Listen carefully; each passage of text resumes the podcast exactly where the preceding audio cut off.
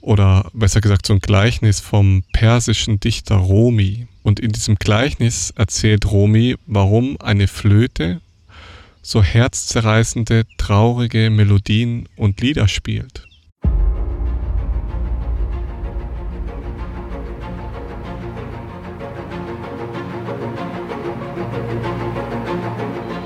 Lebensliebe.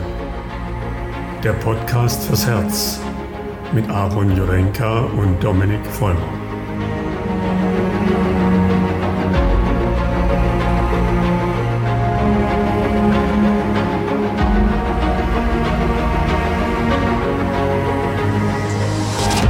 Einen wunderschönen guten Morgen und herzlich willkommen zu einer neuen Folge Lebensliebe. Wie ihr hört, ich bin zurück. Mir geht's blendend. ja, ich freue mich heute sehr auf diese neue Folge. Ihr wisst ja, heute eine sehr persönliche Folge. Mhm. Und ähm, genau, ich bin sehr gespannt, äh, wohin die Reise heute geht. Ich habe äh, noch nicht so viel Plan, aber ich weiß, dass es äh, eine sehr gute Folge wird. Und ähm, ich darf jetzt zum Anfang mal wieder erstmal den lieben Dominik begrüßen. Guten Morgen, Domi. Wie geht's dir? Hast du gut geschlafen und äh, warst du schon heute draußen bei den Tieren? Ja, guten Morgen, äh, Jurenka, auch an die Zuhörer. Ihr hattet äh, ja das Vergnügen mit mir alleine, die letzte Folge. Ähm, hat sich übrigens extrem genau. seltsam angefühlt, so mit sich selber nur zu sprechen. Muss man irgendwie echt. Ja, das glaube ich dir sofort. Mega weird. Äh, aber ja, ja äh, war jetzt mal eine Abwechslung, aber ich bin auch froh, dass wir jetzt wieder ein bisschen im Gespräch sind. Das ähm, bringt Unsicherheit, gell? Allein, ja, allein mit sich ja, reden bringt Unsicherheit. Ja, man, man, fühlt sich schon auch so ein bisschen ähm, schizophren, immer so ein bisschen, ne? als ob man Stimmen hören Ja, ja. ja. So, Was ja vielleicht auch manchmal gut ist, ja. Also es ist eine, eine super schöne Übung. Also deswegen ähm, habe ich es dann ja. auch nachher gemacht. Ich hatte es ja in der letzten Folge so ein bisschen erklärt, ähm, dass du ja auch so meinst, hey Digi, mach wie du Lust hast. Und nachher war es auch eine, war es irgendwie auch eine interessante Erfahrung. Also muss, darf man nicht äh, unterschätzen. Also ich, deswegen, ich glaube, da können wir euch auch nur alle motivieren. Ähm, Aaron ist da ja schon so ein bisschen äh, mir einen Schritt voraus, in dem ja, Projekte umzusetzen, wie jetzt zum Beispiel auch bei BTC bei dir. Ähm, dass wir der, den, den Mut ich mach's halt einfach. Ja, genau, aber ich glaube, manchmal, manchmal ja. muss man Dinge einfach auch ähm, einfach ja. machen. Mutig ähm, sein. Mutig sein, und das ist, glaube ich, so der, der, der richtige Schlüsselbegriff. Und deswegen habe ich mich da auch einfach hingesetzt und habe gesagt, jetzt bin ich da heute einfach mal mutig und probiere das für mich aus. Und dann wird man nachher, ja. glaube ich, auch belohnt. Und deswegen, also ich glaube, da können wir euch da auch noch motivieren, wenn ihr Bock habt, was zu machen, einfach machen. Weil es ist wirklich so. Ja. Fühle ich total. Ja. Ähm, und falls ich ein bisschen benebelt klinge, das liegt wahrscheinlich an dem ganzen Benzin, was ich die letzten Tage eingeatmet habe. Warum machst du das? ja, es, also es, ist, es hat keine Suchkomponente oder so, es hat eine Komponente, weil ich die ganze Zeit am Motorrad am Rumschrauben bin. Ähm, ah. Weil wir haben hier noch eine alte Aprilia rumstehen, also vom äh, Vater von meiner Freundin. Und mit der mhm. ist gerade, ja, läuft nicht so gut, sagen wir es mal so. Und dann, ja. also, nur damit wir es jetzt richtig verstehen. Ja, ja. Du hast das Rennradfahren an den Nagel gehängt, um jetzt Motorrad zu fahren. ja, es ist vielleicht nicht die, die klügeste, der klügste Austausch äh, von Zweiradaustausch, aber ähm, ja, man könnte es so formulieren. Also es ist, ich bin seit, ah, lass mich überlegen, ja. ich habe Motorradführerschein gemacht. Ich glaube, ja. es war zwei Jahre oder ein Jahr nach meinem Autoführerschein. Also ich habe gerade mit frisch 18, mhm. habe ich innerhalb kürzester Zeit, es ging damals noch, den Autoführerschein gemacht. Ich glaube, das war innerhalb von zwei, ja. drei Wochen. Ne, so ein ging damals halt einfach noch, wenn du eh schon fahren konntest. Ja. Und ich habe äh, Autofahren gelernt, glaube ich, mit acht oder so. Und dann ging hm. das ähm, relativ zügig. Na, also man muss sich so vorstellen, also für, für, ihr, ihr, lernt uns in dem Podcast ja besser kennen. Und meine Kindheit war geprägt von einem Großvater, der einen Steinbruch hatte, ein Kieswerk. Ähm, und dann kann man ah, sich vielleicht ja. ganz gut vorstellen, ähm, also ich bin groß geworden, genauso wie mein Vater auch groß geworden ist, mit sowohl Kontakt zu Tieren als eben auch zu Maschinen. Also für mich ist ein Bagger, äh, eine Mulde, ein Transportgut quasi für, für größere Steine, LKWs. Mhm ähm, also alles, was quasi mit Motoren zu tun hat, ist für mich Kindheit so. Und deswegen ging das alles sehr, sehr zügig. Und dann war halt so, ich hatte eigentlich einen Deal mit meinem Großvater. Weil er hat dann gesagt, okay, du machst Führerschein, ähm, das bezahle ich dir. Aber dann darfst du keinen Motorradführerschein machen. Ah.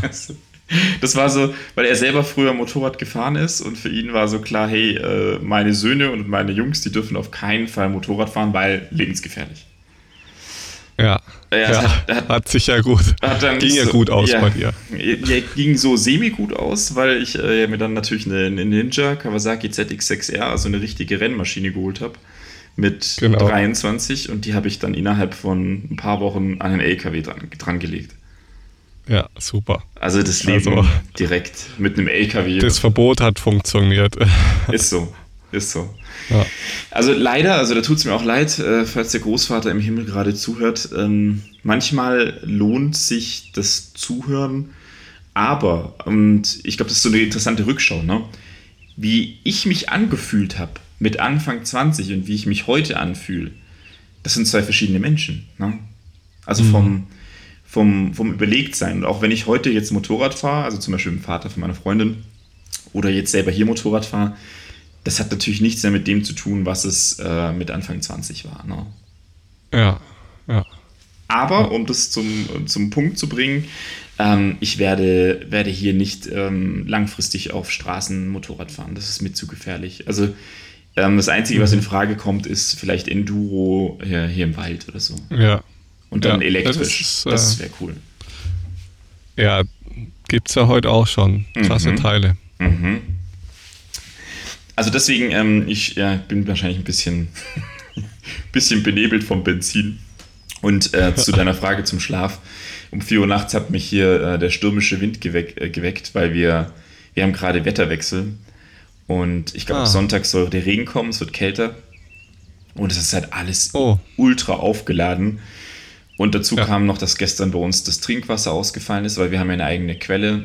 Und das heißt, mhm. wir haben bis in die Nacht rein eigentlich versucht, hier den Fehler zu finden, irgendwas mit den Pumpen. Und jetzt haben wir zum Glück wieder das Trinkwasser aus dem Brunnen, aber äh, alle anderen Hähne, die wir im Haus haben, also auch für die, unsere Gäste und Gästinnen, äh, da läuft Salzwasser rein. Warum auch immer. Was? Salzwasser? ja.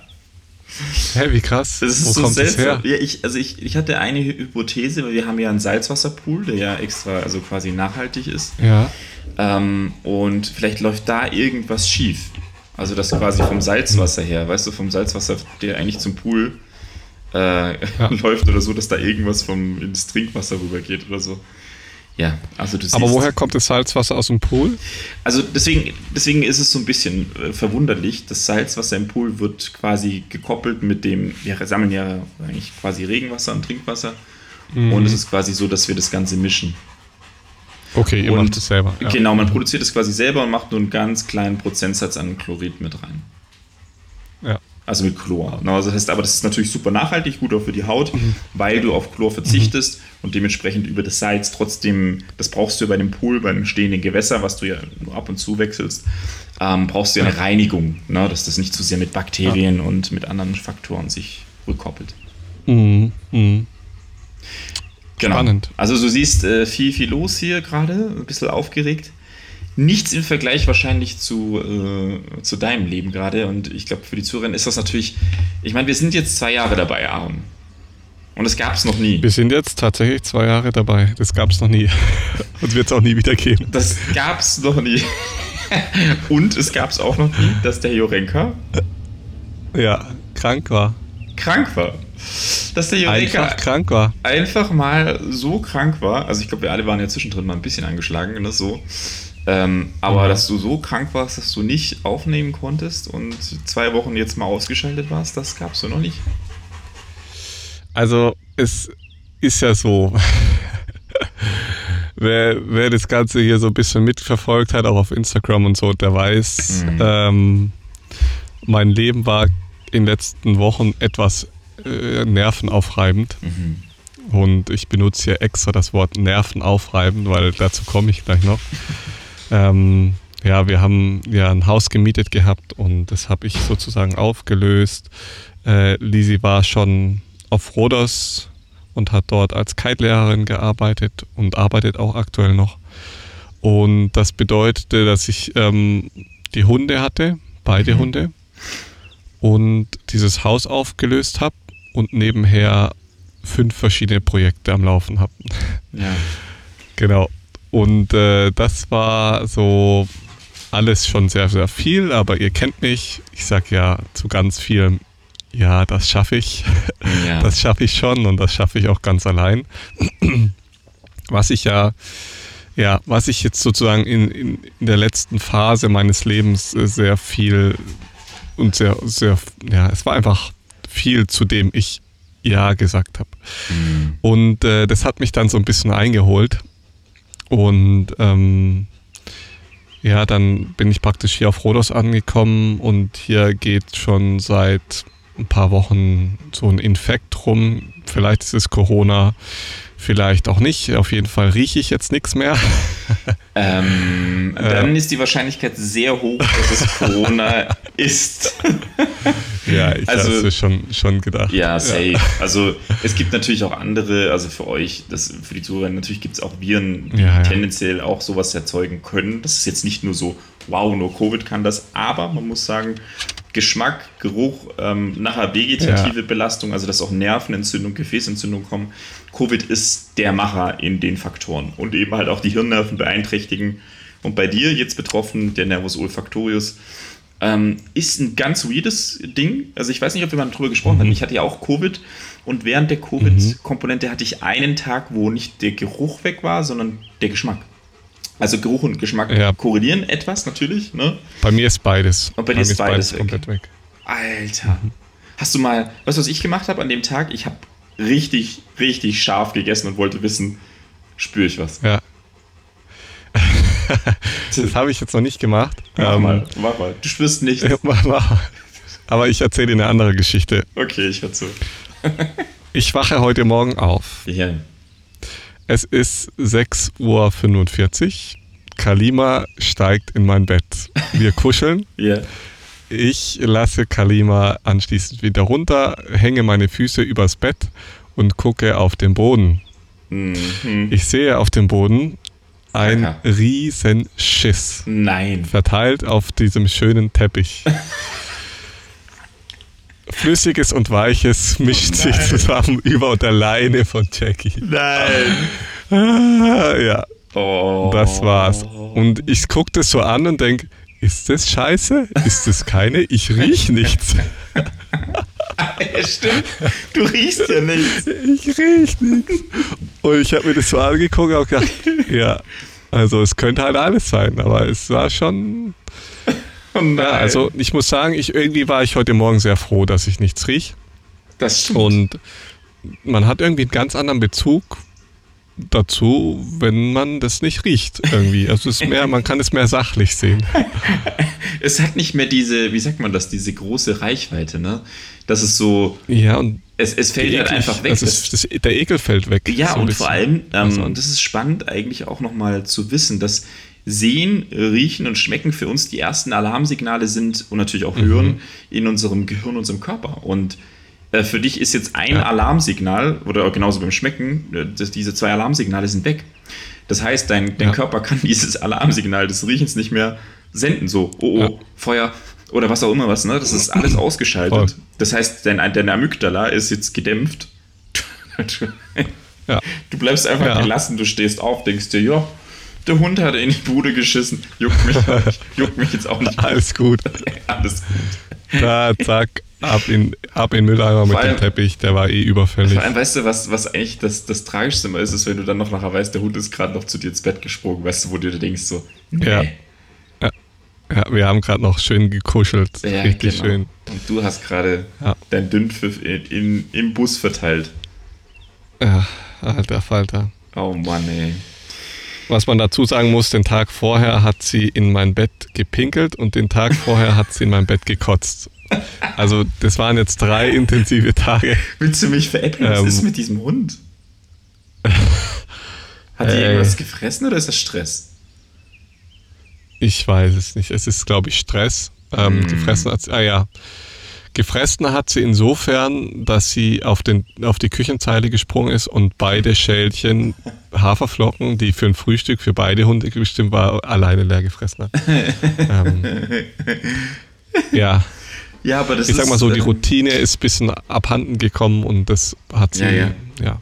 Du, aber es ist das Leben gebracht. mit Hund. Also wir hatten das letzte Woche auch mit Don. Ich weiß es nicht warum. Also der hat ja auch so Anwandlungen, wo er dann plötzlich irgendwas frisst vom Boden und äh, Ja. du kannst dann nachher gar nicht mehr rekonstruieren, was und wie es jetzt war. Und ähm, äh, ja, also wir hatten eine ähnliche Situation vor ein paar Tagen. Da hat der auch irgendwie erst Grasvieh gefressen, das erbrochen und dann später, äh, ich glaube Ja. eine Nacht äh, später hat er dann irgendwie um 5 Uhr morgens hat er auch hier äh, die, durch die Bude wandernd. Und das Verrückte ist, ähm, bei uns zu Hause würde der das nie machen. Der würde nachts unten bellen oder angeben. Ne? Ja, ähm, aber jetzt hier in Italien Ah. macht er das nicht. Und das ist halt, ja. Krass. Scheiße. Da merkst du, wie, wie sehr die Hunde halt sensibel sind ne? für ihr Umfeld, für Situationen. Mhm. Wahnsinn. Ganz feinfühlige Lebewesen. Ach, ja. Naja, zurück zu dem, ähm, zu dem, zu der Krankheit. Ähm, zu Covid. Covid. zu Covid. Heute meine Folge Ja, zu es Covid. ist- Es ist so, ich habe dann so überlegt, so, also ich hätte mich in der Lage gefühlt, Podcasts aufzunehmen. Ja. Und dann habe ich so gedacht, nee.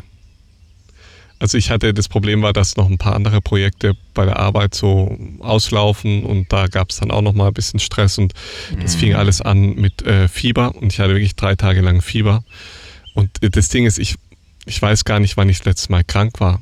So. Mm, mm. Also es ist echt schon sehr, sehr lang her, dass ich krank war. Und deswegen kenne ich das alles irgendwie auch nicht mehr so richtig, so mit äh, Erkältung und Fieber Ja. und so. Und ähm, das war jetzt schon wieder sehr ein, ein guter Reminder, so ja, wie schön es ist, einfach einen gesunden Körper zu haben.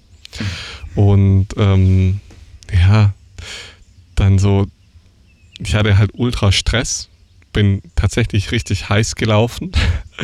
Und äh, durch dieses Heißlaufen kam dann sozusagen dieses Fieber.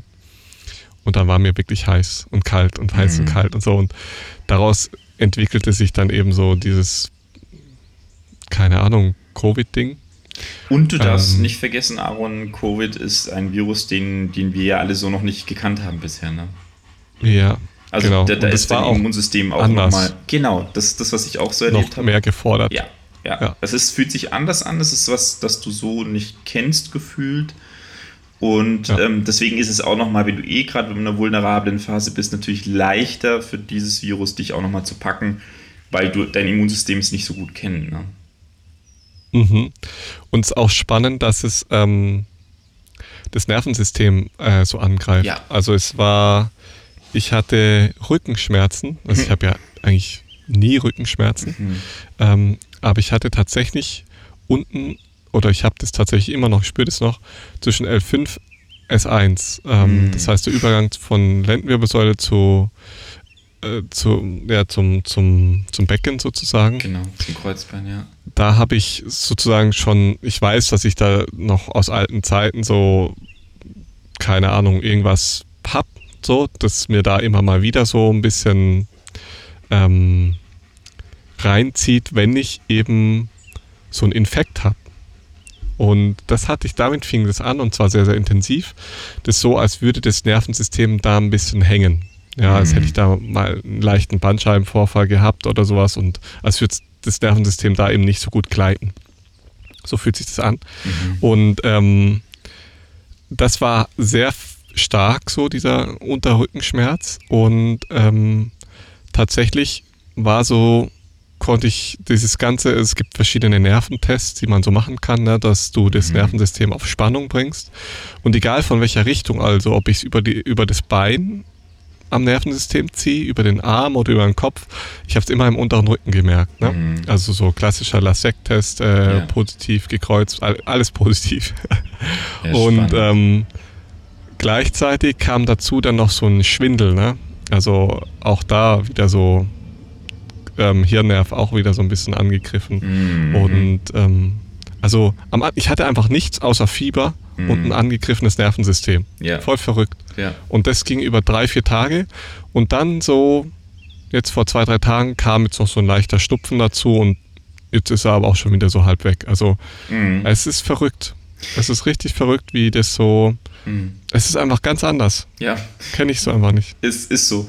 Also, das ist genau das, was Covid so äh, gefährlich macht, was aber auch die ganze Post-Vac-Syndrom, also die Menschen, die nach der Impfung, weil es war ja eine, eine eigentlich, mhm. sag mal, eine basierend auf RNA-DNA-Impfung, dadurch ein, wie sagt man, Ablesen von einem RNA- oder DNA-Strang das heißt, die Menschen haben ein Protein gebildet, worauf das Immunsystem aktiv reagieren musste. Und der, der Punkt ist der, dass Covid, und das ist sehr, sehr interessant eigentlich auch in den Studien ähm, und in der Nachbereitung, sowohl Post-Vax-Syndrom als auch Post-Covid-Syndrom, dass beides einhergeht mit einer Entzündung und zwar von Faszien. Das heißt, also für die, die jetzt nicht tief in der Physio oder in Osteo drin sind, die Faszie ist die Hülle, die Umhüllung die alles umhüllt in unserem Körper. Das heißt, alles hat eine Hülle, eine bindegewebliche Hülle und das ist eine Faszie. Und das heißt, ein Nerv, ein Gefäß, ein Organ, egal was, alles hat eine Hülle. Herz zum Beispiel auch.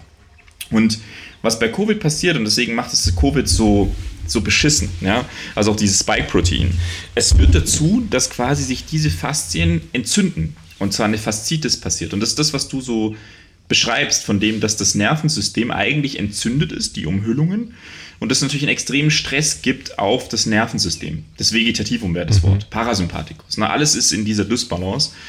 Und das Schlimme ist eigentlich bei Covid, dass diese Entzündung natürlich, auch wenn dir es jetzt schon besser geht, immer noch am Abklingen ist und im schlimmsten Fall Verklebung bilden kann. Und jetzt kommen wir eigentlich ja. zu dem Hauptproblem. Ähm, auch bei dem Postweg-Syndrom ganz viele mit Myokarditis, ne, andere hatten ähm, Verklebungen dann zum Beispiel nach einem Nervus vagus. Das heißt, wenn das Parasympath der Parasympathikus ähm, verklebt ist, dann hast du keine gute Signalweiterleitung mehr vom Parasympathikus. Und das gleiche gilt für das Herz. Das Herz latent entzündet. Ähm, das heißt, es kann passieren, dass das Herz sich quasi durch die Entzündung verändert.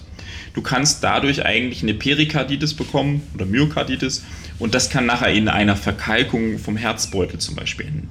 Und deswegen auch für die Leute, die jetzt äh, Covid haben oder auch für dich, ähm, es ist ganz wichtig, dass wir neue Regularien aufbauen müssen, auch für dieses Virus, dass es nicht so ist wie bei anderen viralen Infekten, dass du sagen kannst, ja, ich hatte jetzt ein Virus und ich mache jetzt erstmal zwei, drei Wochen nichts. Ne?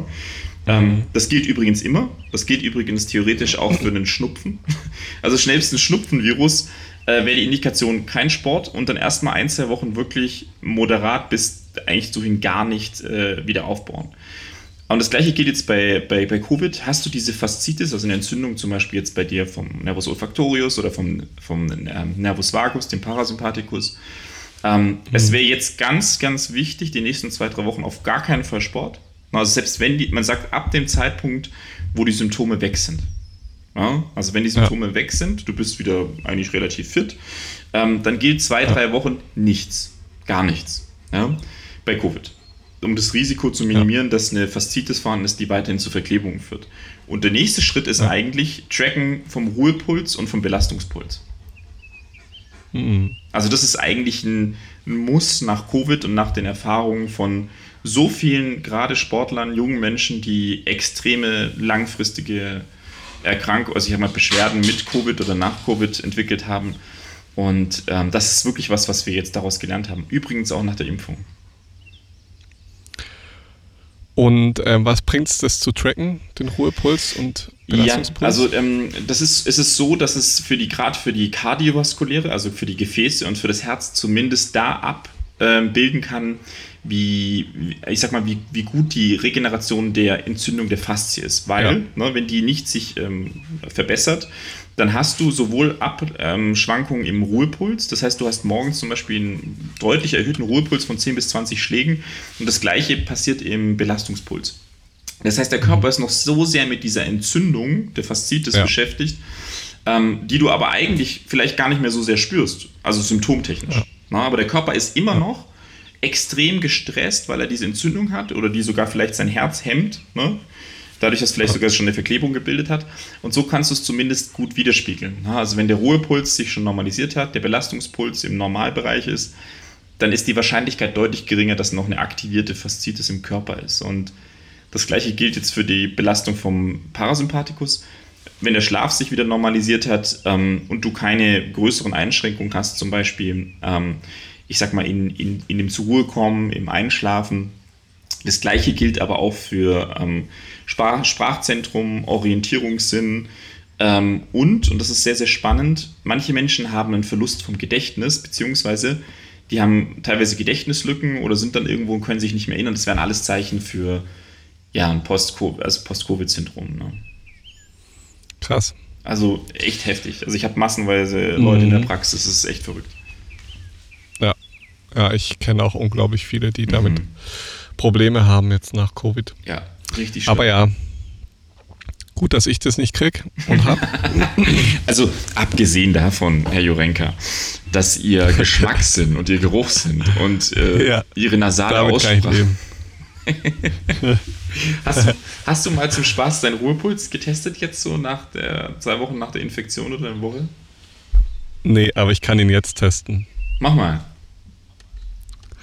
Ich habe ja eigentlich ähm, keinen so wahnsinnig niedrigen Ruhepuls. Was ist dein Ruhepuls? Sind alle, mein Ruhepuls ist in der Regel so zwischen 60 und 65. Quatsch. Doch? Nee. Kein Scheiß. Also im Sitzen oder liegen? Du, du denk, äh, jetzt, jetzt aktuell habe ich noch nicht gemessen. Warte kurz. Ich messe auch mal. Und alle Zuhörerinnen, während Aaron misst, äh, können einfach einmal mitmachen.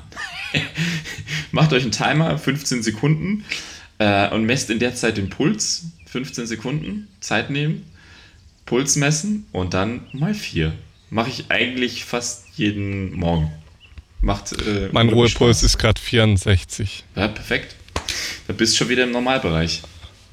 Ja, also eigentlich, der eigentliche Ruhepuls ist ja, wenn du morgens aufwachst ja. und noch nicht aufgestanden bist. Den, also wirklich Augen aufschlagen ja. und genau, und dann ähm, den Puls nehmen. So untertags ist schon eigentlich kein Ruhepuls mehr, weil ihr dann schon in Bewegung seid. Da hast du wahrscheinlich Aber, 58 äh, morgens oder so, ne? Genau, sowas. Mhm. Und so jetzt so untertags habe ich meistens so 60 mhm. bis. Ich meine, wir nehmen hier gerade Podcast auf, ne? Also das ist ja Spannung, Aufregung. ja, oder sehr viel Parasympathikus über Stimmenaktivierung und wir sind eigentlich gerade fast am Einschlafen. Nein, aber du hast schon recht. Du hast schon recht. Wir sind ja für ja, euch ja. voll am Start und unter Strom und. ja. ja. aber ich habe ich hab jetzt ähm, in der Regel keinen Ruhepuls unter 50 oder sowas. So, das kenne ich Krass, nicht. Krass, hätte ich nicht gedacht. Ich bin halt auch nicht so der krasse Aus. Also ich bin schon Ausdauersportler, so beim Kiten. Aber so vom, vom Feeling her ähm, bin ich das trotzdem nicht. Hm. Also man also muss auch sagen. Ich, ich mache jetzt nicht so ja, ja. krass Fahrradsport oder weißt du, wo ich so mhm. einen du, hohen, du konstanten Puls habe. Was? Du gehst viel laufen. Ja, aber jetzt auch nicht so viel. Mhm. Also gerade, also ich habe keine Phasen, wo ich wirklich äh, mal ein Jahr lang oder so in der Woche zweimal joggen gehe oder so. Das du bist halt eher im Kraftsport eigentlich dann zu Hause, ne? Ja, und mehr so im Leben genießen. ja, dann kann der Puls ja nicht runterkommen, ne? Die war gut schon die. Äh, aber nein, also man muss dazu sagen, ähm, also es ist wirklich super individuell. Also es gibt auch Profi-Radfahrer, äh, Profi-Jogger, äh, ne, die haben die haben einen Ruhepuls ähnlich wie du jetzt. Also, ne, also das, mhm. das ist, es kommt wirklich darauf an, wie wir individuell angelegt sind. Aber von der Tendenz her muss man sagen, die, also wenn du jetzt natürlich extrem in den Radsport gehen würdest, dann steigert es die Vagotonie, also dass der Vagus mhm. vermehrt aktiv wird und dann würde dein Ruhepuls oder dein gesamter Puls tendenziell etwas nochmal runtergehen. Das ist schon so. Übrigens ja. super geeignet für Menschen, die äh, Sympathikoton zu hoch sind. Ähm, also die, die ja. innerlich fast diesen Überstress haben, für die ist kontinuierlich ein Ausdauersport eigentlich sehr hilfreich. Und ich glaube, du bist voll, eigentlich eher voll. vom Grundtypus ein sehr, ähm, ich sag mal, eher Vagus-Mensch, würde ich dich einschätzen. Mhm. Oder?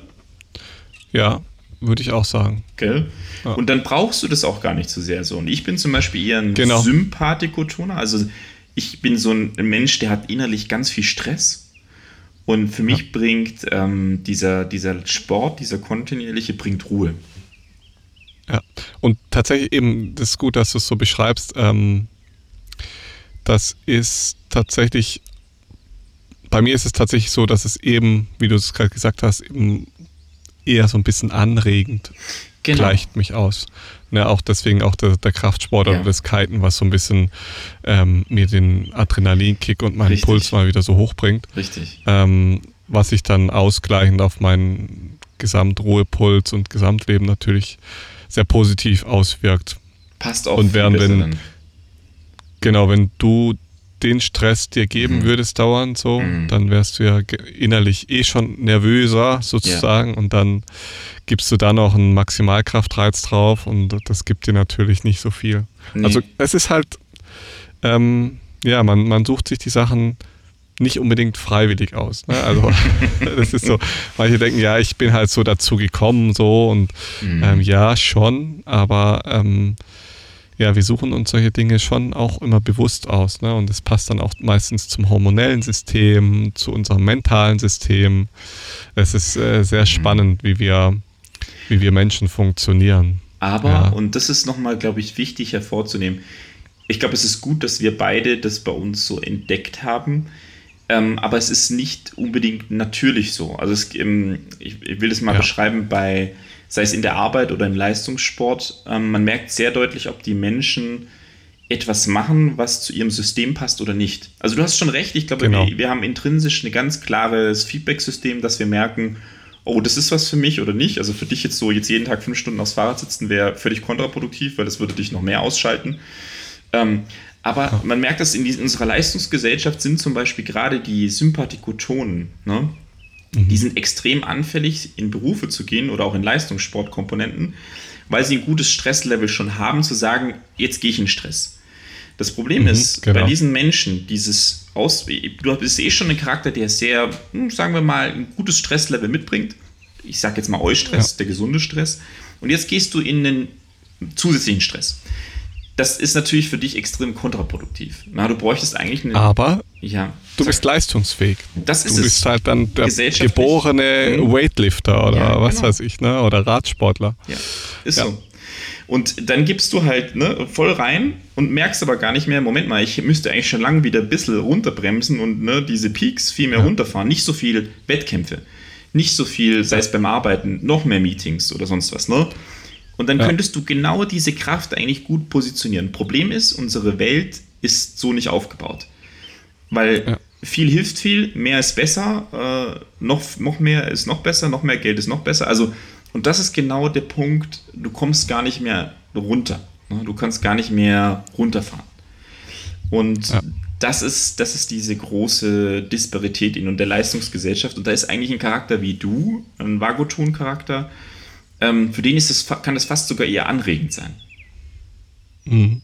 Das sind die übrigens die, die, wie ich glaube, das sind diese Charaktere, die trotz diesen jahrzehntelangen Impacts, die keinen Burnout bekommen, die trotzdem ähm, wissen, wann sie, wann sie rausgehen müssen und sagen müssen, ja, jetzt mache ich mal was anderes, aber die, die funktionieren mit Stress deutlich besser, sagen wir es mal so. Auf Dauer. Ja. Kann ich so bestätigen. Außer es kommt also, noch ein Umzug dazu und zu den fünf Projekten noch zwei Hunde, dann kann es auch mal bei denen ja. scheppern. Ja, das ist so. Also es ist so, ähm, ich liebe das ja auch so ein bisschen, so viel zu tun zu haben und ich suche mir eigentlich auch immer Sachen, die ich äh, gern mache und viel mache und so und mhm. ähm, es ist auch interessant, dass es sich so in der Körpertemperatur widerspiegelt. Also ich habe ein Mhm. Die, wenn du meine Haut berührst, die ist eigentlich immer sehr warm. Ne? Also sie ist ja. immer sehr, ich gebe viel Wärme ab sozusagen. Und ähm, dieses Warmlaufen, Heißlaufen, das merke ich halt dann auch. Ne? Also wenn ich, es tut mir gut, so viele Sachen zu machen und so, irgendwie mag ich das. Mhm. Aber wenn ich das dann übertreibe, dann laufe ich halt sprichwörtlich heiß. Ne? Also ich schwitze dann auch, also ich bin dann eher so ein Schwitztyp. Ich habe eigentlich keine trockene Haut. ähm, das, ja, aber genau, das passt sehr. Das ist tatsächlich so. Ja, ja. Und das ist tatsächlich, dass man sich das wirklich vorstellen kann, ja, ja. dass man dann anfängt, heiß zu laufen. Und zwar halt dann so heiß, dass du dann wirklich quasi bis hin dich in irgendeine Erkrankung rein manövrierst, wie jetzt bei mir auch. Ne? Ich hatte ganz viel, ganz viele Sachen und dann kam ich hier an und dann so viele neue Leute und so und daneben her arbeiten dann noch zwei Hunde und pipapo, mhm. ne? Und ich bin richtig, ich habe es richtig gemerkt an dem Tag, wie ich heiß gelaufen bin. So, ich hatte ja mhm. morgens mhm. ähm, noch ein kurzes Gespräch und so und dann habe ich gemerkt, okay, jetzt äh, muss ich das und das und das und das und das und das machen. Und dann habe ich im Tagesverlauf gemerkt, wie, wie richtig mein Puls war auch sehr hoch und die ganze Zeit am Hasseln und dann ähm, am Vortag oder zwei Tage vorher habe ich mir den Virus wahrscheinlich eben eingefangen und ähm, dann bin ich heiß gelaufen und mein System hat praktisch diesen Virus dann nicht mehr mhm. bekämpft bekommen. So, es war zu viel. Ähm, am Morgen noch Sport gemacht, ne, so richtig schön Kettlebell-Training gemacht und ähm, da merke ich an den Tagen, wo ich trainiere, merke ich eh schon so, dass mein System eher so warm läuft. Deswegen bei BTC ähm, spreche ich das auch nochmal an, so dass mir das so wichtig ist, nach dem Sport immer ins kalte Wasser zu gehen, weil ich merke, mhm. durch den Sport laufe ich auch ein bisschen heiß und brauche dann da wieder den Gegenpol, ähm, dann die Ruhe und so und ähm, die, das kalte Wasser. Äh, das ist für mich extrem wichtig. Mhm. Aber deswegen mache ich das auch nicht so oft. Ne? Ich mache wirklich nur ein, zweimal die Woche Sport und ansonsten ist halt so mehr so schöne Sachen, Kiten mhm. und solche Sachen. Mhm. Das ist für mich nicht, nicht Sport in dem Sinn. Ja, also ist, was, was spannend ist, glaube ich, jetzt nochmal bei, mhm. bei der Situation bei dir auch ist, und das ist ja die große Frage, die wir uns alle stellen. Hätte ich mhm. früher schon etwas, sagen wir mal, spüren können und Entscheidungen treffen können, die mich nicht daran ja. bringen? Ne? Und hätte man können, ja, aber auf 100%. der anderen Seite, genau, also ich glaube, du hast deutlich, wir haben ja auch davor schon Ich habe es gespürt, Du wusstest aber ich schon, konnte nichts daran ändern. So. Es ging in dem Moment einfach nicht. Richtig. Und das ist halt so Momente das Leben. Und deswegen, ich glaube, da müssen wir auch ein bisschen, ich sag mal, nachsichtig sein mit uns selber und sagen, äh, shit happens, ne, so, aber auf der anderen Seite, mhm. das, es ging halt nicht anders jetzt. Ne? Also der, du musstest da durch und jetzt kam die Ruhe, jetzt war es okay, du hast es geschafft gehabt, die Wohnung war abgegeben, du warst auf Rhodos und dann hat dein Körper die Flügel gestreckt und gesagt, jetzt machen wir Schluss. Ja, wobei, ähm, tatsächlich kam ich auf Rhodos an, habe eben gedacht, so jetzt, jetzt mache ich wirklich langsam, jetzt fahre ich runter, jetzt mhm. gehe ich an den mhm. Strand, so. Ja. aber es, der Punkt kam nicht, wo ich weniger hatte. Weißt ah, du? Okay. Ich ja, habe ja. immer, bei mir, es lief schon so klassisch darauf hin, dass ich auf diesen Punkt hingearbeitet habe, so, jetzt bin ich von der Fähre runter, jetzt äh, hier und so. Jetzt entspannen. Dann kam aber immer noch, noch eins, noch eins obendrauf mm. und dann nochmal mm. hier und nochmal da. Und, aber meinst ähm, du, meinst du, es hätte, wenn du da also ganz konsequent gesagt hättest, nee, also keine Meetings, ja. keine Leute, kein, kein Kettlebell-Training. Wäre es nicht, nicht passiert. Wäre es wahrscheinlich nicht passiert, ne? 100% nicht. Ah, ich habe diesen Tag auch nochmal äh, so Revue passieren lassen und ähm, ja, ja.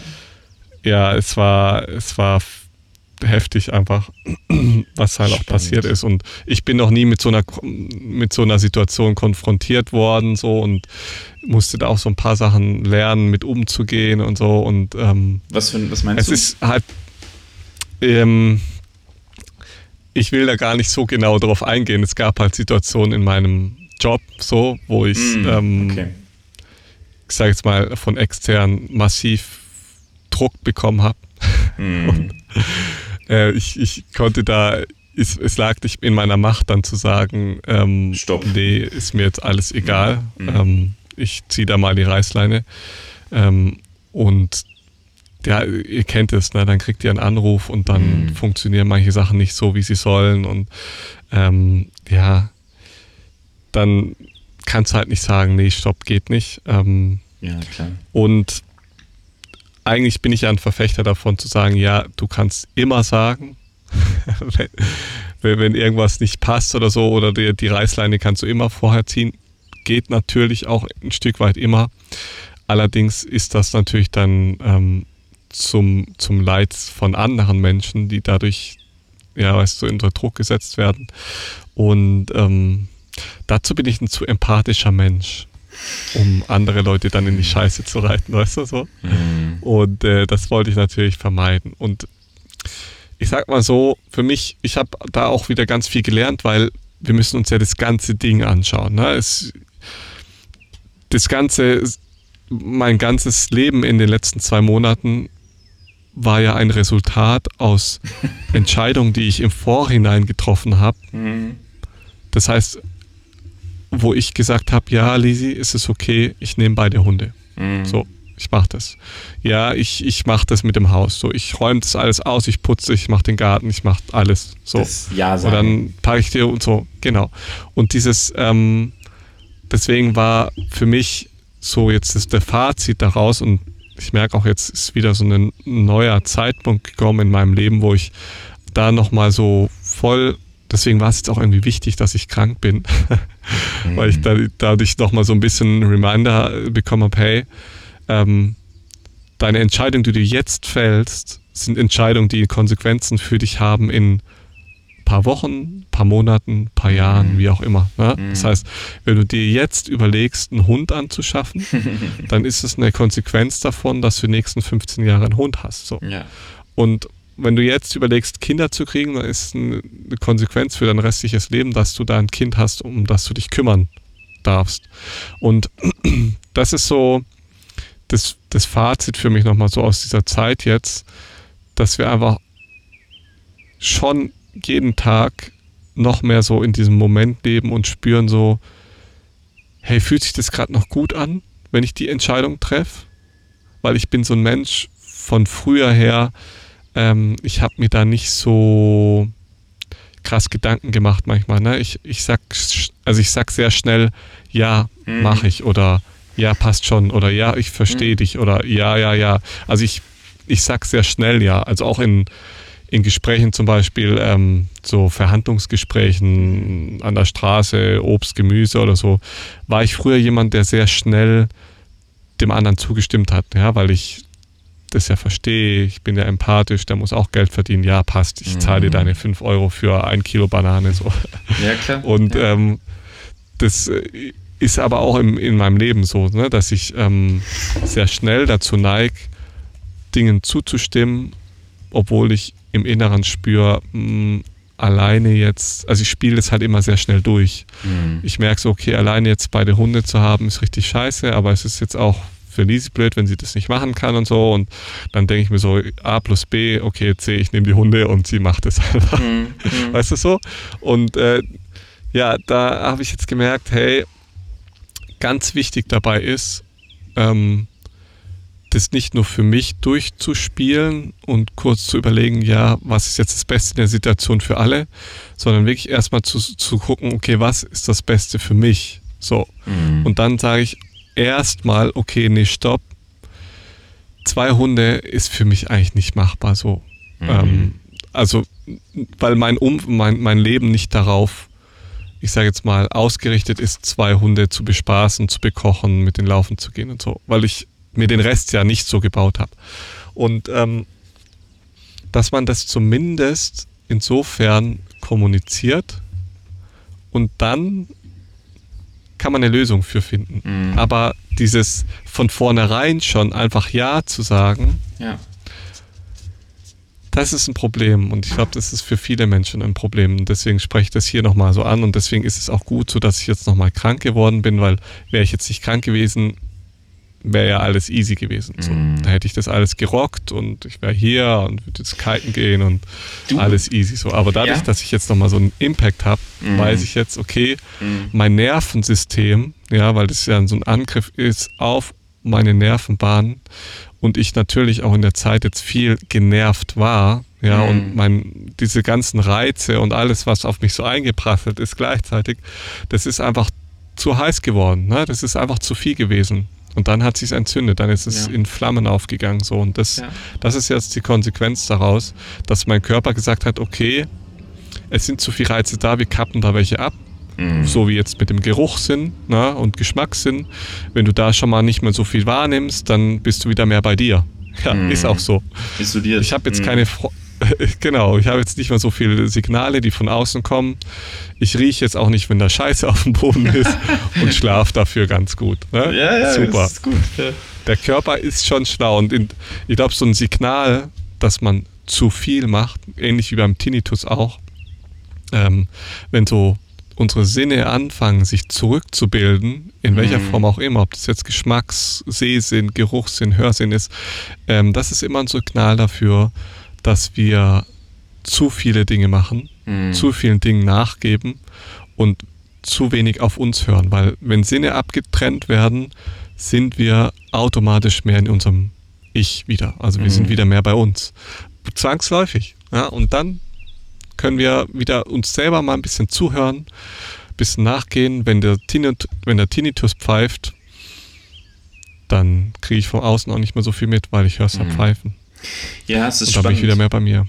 Und das passt super ja. gut zu den Folgen, die wir davor hatten, zur Resilienz, weil das widerspiegelt, genau. also wir beide haben ja ein Manko in, im Schlüssel 6 sozusagen und es passt eigentlich ganz gut wieder zu dieser Hyperkompensation, ähm, weißt du, so dieses Bild von sich zu zeichnen, ja, ne, gib mir, gib mir alles, ne, so. Ja, ich genau. trag's. So das Bild von Samson, ja.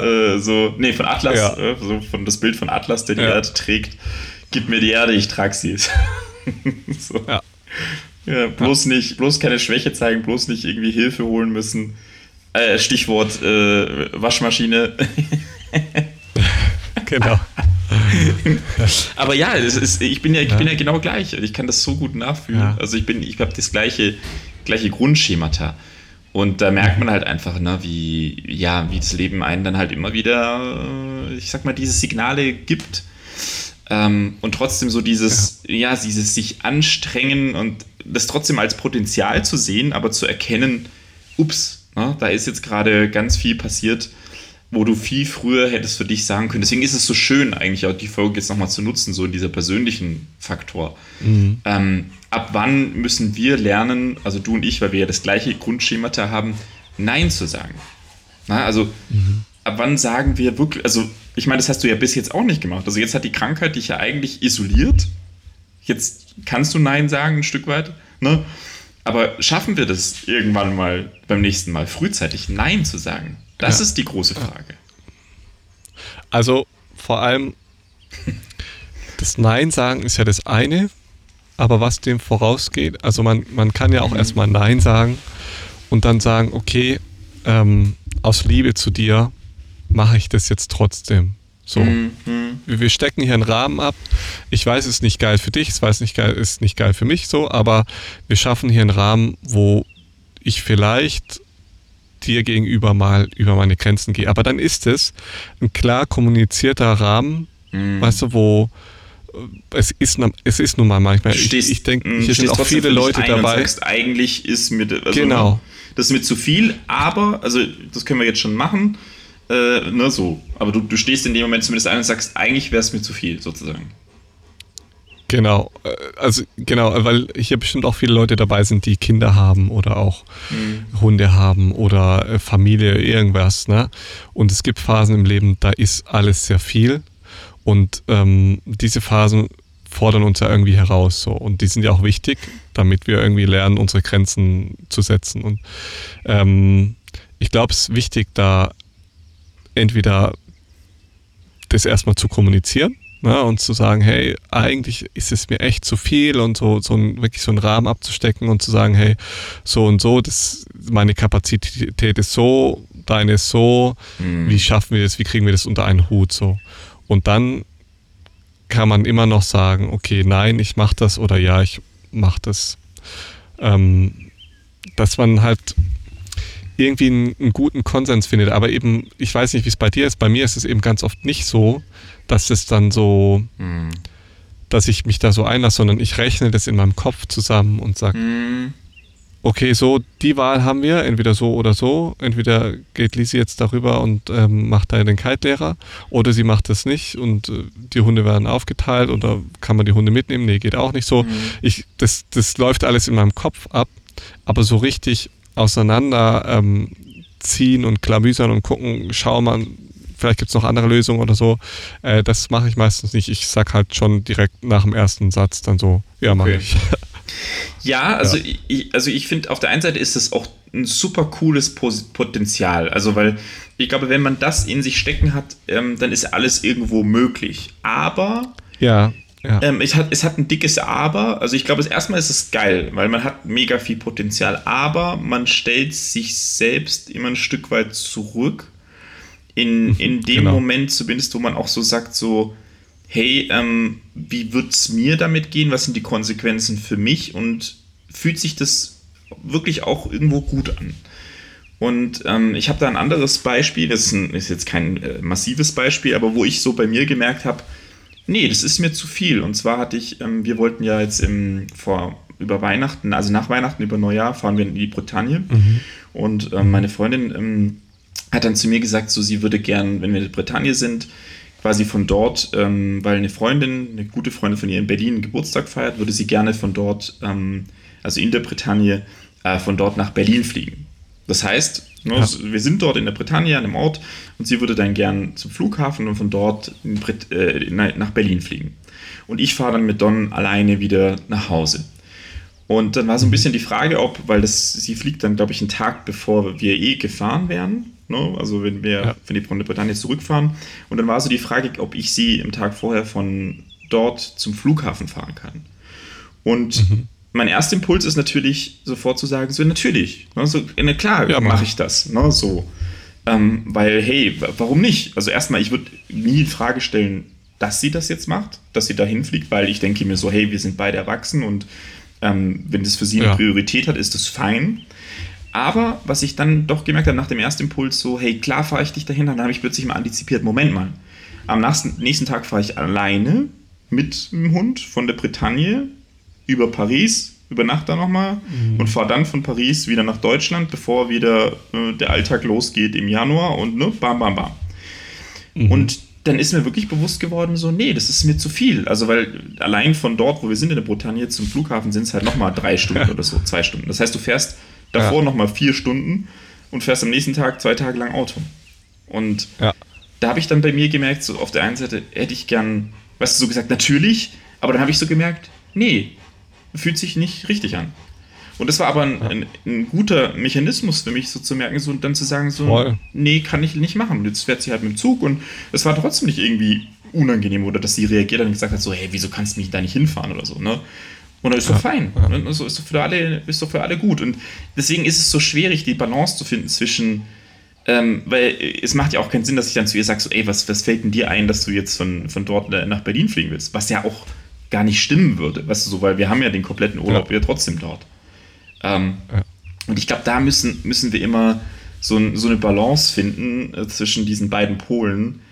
Und ich denke, auch, auch da ist, äh, ich meine, ja, wir, wir, führen ja beide gerade ein sehr, wie sagt man das, turbulentes Leben. Du vielleicht, mhm. was die, die teilweise die Bewegung angeht, ja noch wechselhafter.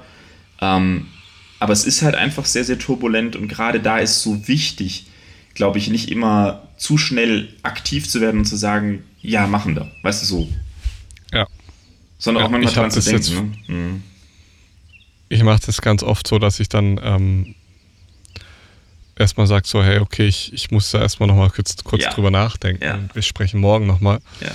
Ähm, aber ja, das also ich glaube, der, der Key ist trotzdem dieses reinspüren und überhaupt wissen, was will man denn selber. Mhm.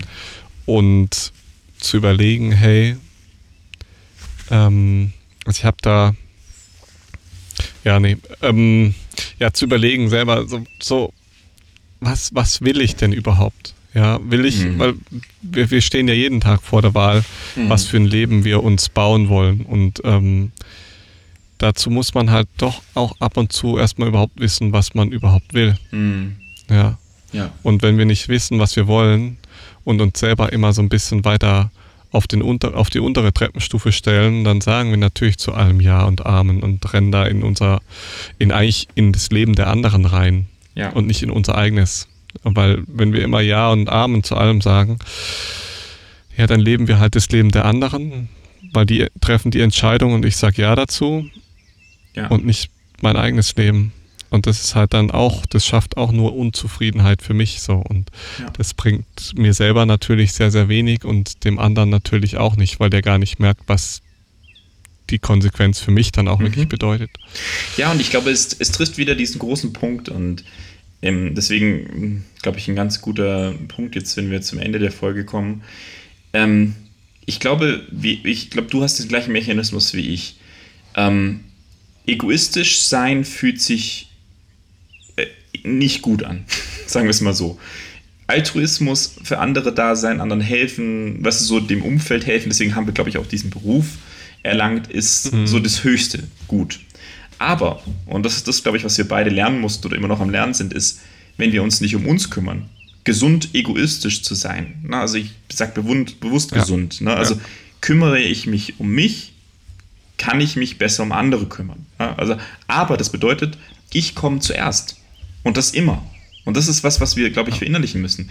Wenn du nicht sagst, ich komme zuerst, es muss erstmal um mich gehen und dann kann ich von da ausgehend Kompromisse eingehen. Also ich kann, also ich muss erstmal sagen, hey, das muss ich umsetzen. Also das kann ich nicht leisten. Aber ich habe eine Pufferzone drumherum. Das ist das, was du ja meintest, so mit diesen, hey, ähm, guck mal, na, das ist zwar jetzt ex extrem viel für mich, aber ich bin bereit, es in unsere Beziehung zu tragen, sozusagen. Ne? So, oder ich genau. bin bereit, da ein bisschen mehr Grad zu tragen für die Phase, aber nur bis dahin. Dann, dann steht genau. man trotzdem noch für sich ein im gesunden Form des Egoismus und sagt aber, ich mache das dir zuliebe, gell? Und man kann trotzdem die klare Grenze ziehen und sagen, ab dann ist es für mich zu viel. Und das ist, ja. glaube ich, ein, ein ganz ähm, ja, wichtiger Faktor, den wir lernen dürfen und ich glaube im Leben auch müssen. Na, dass zuerst kommen wir immer. Weil wenn ihr das nicht ja. macht, na, dann geht es euren Kindern nicht gut, es geht eurem Hund nicht gut, es geht eurem Partner nicht gut, weil ihr euch nicht gut um euch kümmert. Ja. So ist es. Genau so ist es. Und dazu müssen wir halt auch erstmal wissen, was wir wollen. Und so ist es. So ist es. Darum geht es eigentlich im Leben, die Suche nach unserem Weg. Mhm. Und mhm. Die Suche hat ganz viel auch mit Sehnsucht zu tun. Und ich glaube, dazu gibt es noch so, ein, so, eine schöne Metapher mhm. oder besser gesagt so ein Gleichnis vom persischen Dichter Romi. Mhm. Und in diesem Gleichnis erzählt Romi, warum eine Flöte so herzzerreißende, traurige Melodien und Lieder spielt. Mhm. Und er hat gesagt, es ist die Sehnsucht dieser Flöte danach zurückzukehren zu dem Bambus, aus dem sie geschnitzt ist. Und diese Flöte, die jetzt eine ganz bestimmte Form hat und jetzt gerade eine ganz bestimmte Aufgabe erfüllt, für einen bestimmten Moment in der Zeit spielt so traurige Melodien, weil sie wieder erkennen möchte, dass sie ein Bambus ist oder war. oder ein Rohrschilf in dem mhm. See. Und ja, ich glaube, dieses Bild ist nicht so ganz vollständig, ja, so wie immer. Aber ich glaube, es dient dazu, uns etwas näher zu bringen, was sein kann, wenn wir tief in uns so eine unbestimmte Sehnsucht in uns fühlen. Das heißt, wir alle leben in einer Welt, in der eigentlich schon alles da ist, auch wenn manche Dinge schon eine andere Form haben. Mhm. Und wenn wir anfangen, uns selbst zu erkennen und erkennen, ähm, dann erkennen wir auch irgendwie unser Potenzial und die Schönheit dahinter. Mhm. Wenn wir also lernen, unsere innere, unser, unser inneres Sehnen als Leuchtturm zu nutzen, dann ist es erstaunlich, wie viel Transformation und wie viel eigene Selbstbilder und Ängste, ja, wie dieses Hinausgehen über die eigenen Selbstbilder und Ängste möglich ist. Mhm. Und ich glaube, darum geht es einfach immer wieder zu schauen, okay, wo, wo zieht es mich hin? Ne? Ich glaube, das kennt jeder irgendwie, dass man irgendwie so merkt, so, oh, das irgendwas passt gerade nicht und so. Mhm. Und so geht es mir eben gerade auch. Und ähm, das ist ganz wichtig, dass wir immer wieder so uns zurückerinnern, wo kommen wir her, aus was sind wir geschnitzt und hm. ähm, wo darf ich wieder hin, hin mich hm. hinziehen lassen und diese Sehnsucht wirklich als Leuchtturm nehmen, um meinen Weg selber auch zu finden. Ja, weil wir Schönes durch die Symbol. Hm. ja durch die durch das, wie wir aufgewachsen sind, wurden wir einfach halt sehr geformt. stark geformt und geschnitzt, mhm. genau. Mhm. Und das gilt es als Erwachsener wieder aufzulösen, ja. aufzulösen und zu schauen, okay, die Form habe ich jetzt, aber ich darf mich auch weiter verändern und verwandeln und schauen, ja. wo ich herkomme und was meine Stärken eigentlich sind. Ja, krasses Bild, gerade ja. wenn man so stark geformt wurde ähm, und als genau. Kind gerade diese, ich sag mal, die Flügel des Schmetterlings sein ab amputiert wurden, ist natürlich cool, sich wieder daran zu erinnern, Moment mal, ich bin ja ein Schmetterling, ich kann ja fliegen. okay, dann lass uns fliegen. ja, genau. Schönes Bild zum Ende, schön.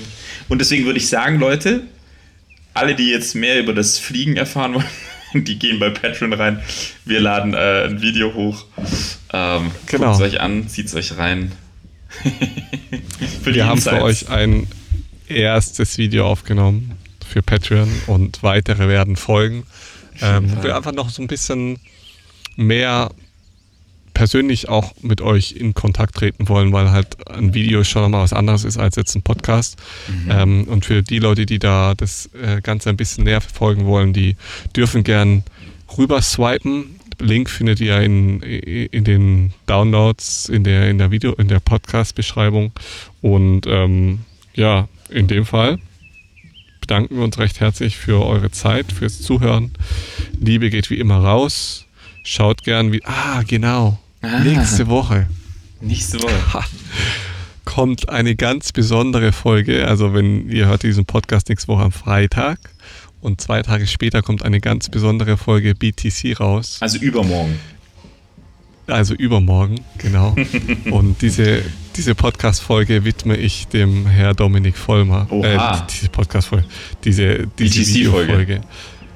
Diese BTC-Folge widme ich dem Herr, Herr Vollmer, weil ihr wisst, er liebt so gern Kaffee. Oh. Und ich habe frische Kaffee in der Natur äh, hergestellt. Echt? Sehr wunderbar, aromatisch, mm. Röstaroma, Grad 3 und äh, mm. perfekt. Fühle ich, fühle ich, cool, cool. also in übermorgen kommt die Folge raus. Ich finde sie sehr, sehr cool. Und, genau. Super schön. Da wir, wir hören uns. okay, haut rein. Liebe geht raus. Ha, und vielen Dank. Liebe geht raus. Sehr gerne. Ciao, ciao. Ciao, ciao.